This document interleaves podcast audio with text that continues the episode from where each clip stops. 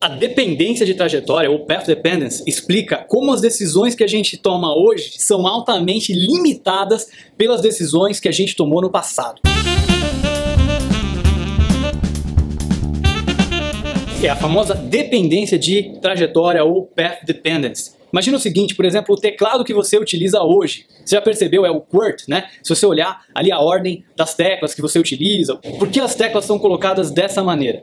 Não sei se você já viu uma máquina de escrever ou uma máquina de datilografia. E aquelas máquinas tinham uns martelinhos, conforme você apertava uma tecla, tinha um martelo que batia no papel e ia passando um pouquinho para trás a folha, assim você ia conseguindo escrever naquela folha utilizando aquela máquina. E se você digitasse rápido demais, o que acontecia é que os martelos travavam.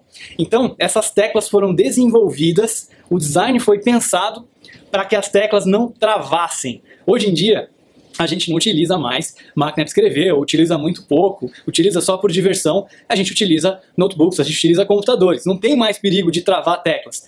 Mas a gente continua utilizando o teclado QWERTY justamente porque todo mundo já aprendeu a digitar rápido, todo mundo já conhece esse teclado e o custo de ter que reaprender um novo tipo de teclado, em que as teclas estão localizadas de maneira diferente, é tão alto que você acaba mantendo. E todo computador que sai hoje em dia sai com teclado QWERTY. Muito embora já existe pesquisas que indicam que outros formatos poderiam ser muito mais rápidos e produtivos para a gente poder digitar com maior velocidade, inclusive para diminuir a curva de aprendizado para digitar corretamente, né? Se você for lembrar, quando você começou a aprender a digitar, não deve ter sido tão fácil de aprender onde é que as teclas estão posicionadas localizadas. A curva de aprendizado do QWERTY é muito alta e você poderia ter técnicas, formas de reduzir essa curva de aprendizado e ainda definir uma forma de digitar mais rápido, mas por causa das decisões que a gente tomou lá atrás, a gente mantém até hoje.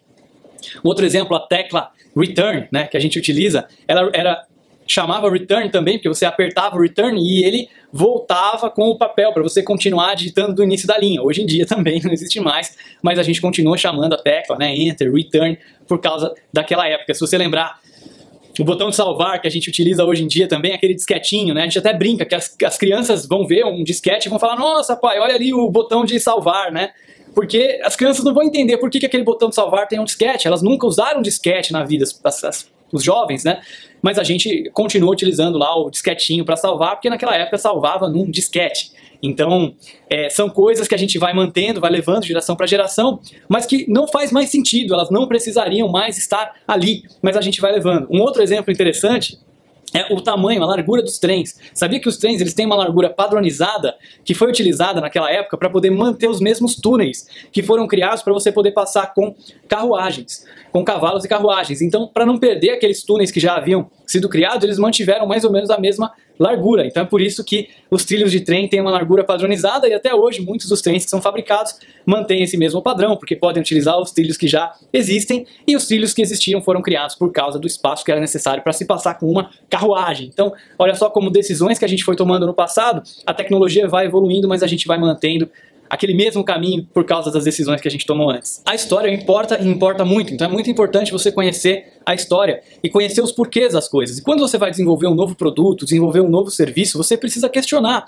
cada elementozinho que está lá e pensar se ele realmente precisa continuar, se você realmente precisa continuar levando ele para frente, se faz sentido e de repente romper com esse passado pode ser a sua grande oportunidade de criar uma inovação disruptiva. Mas é claro, para isso você vai ter que ter coragem, você vai ter que correr um grande risco, porque para isso muitas vezes as pessoas vão ter que reaprender a utilizar alguma coisa que elas já sabiam utilizar de forma diferente.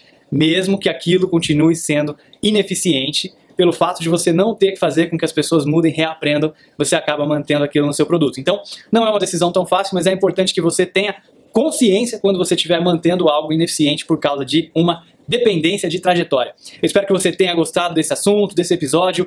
Deixa o seu comentário aqui no canal do YouTube. Não esquece de se inscrever no canal, se inscrever também no podcast. Muito obrigado e até o próximo episódio.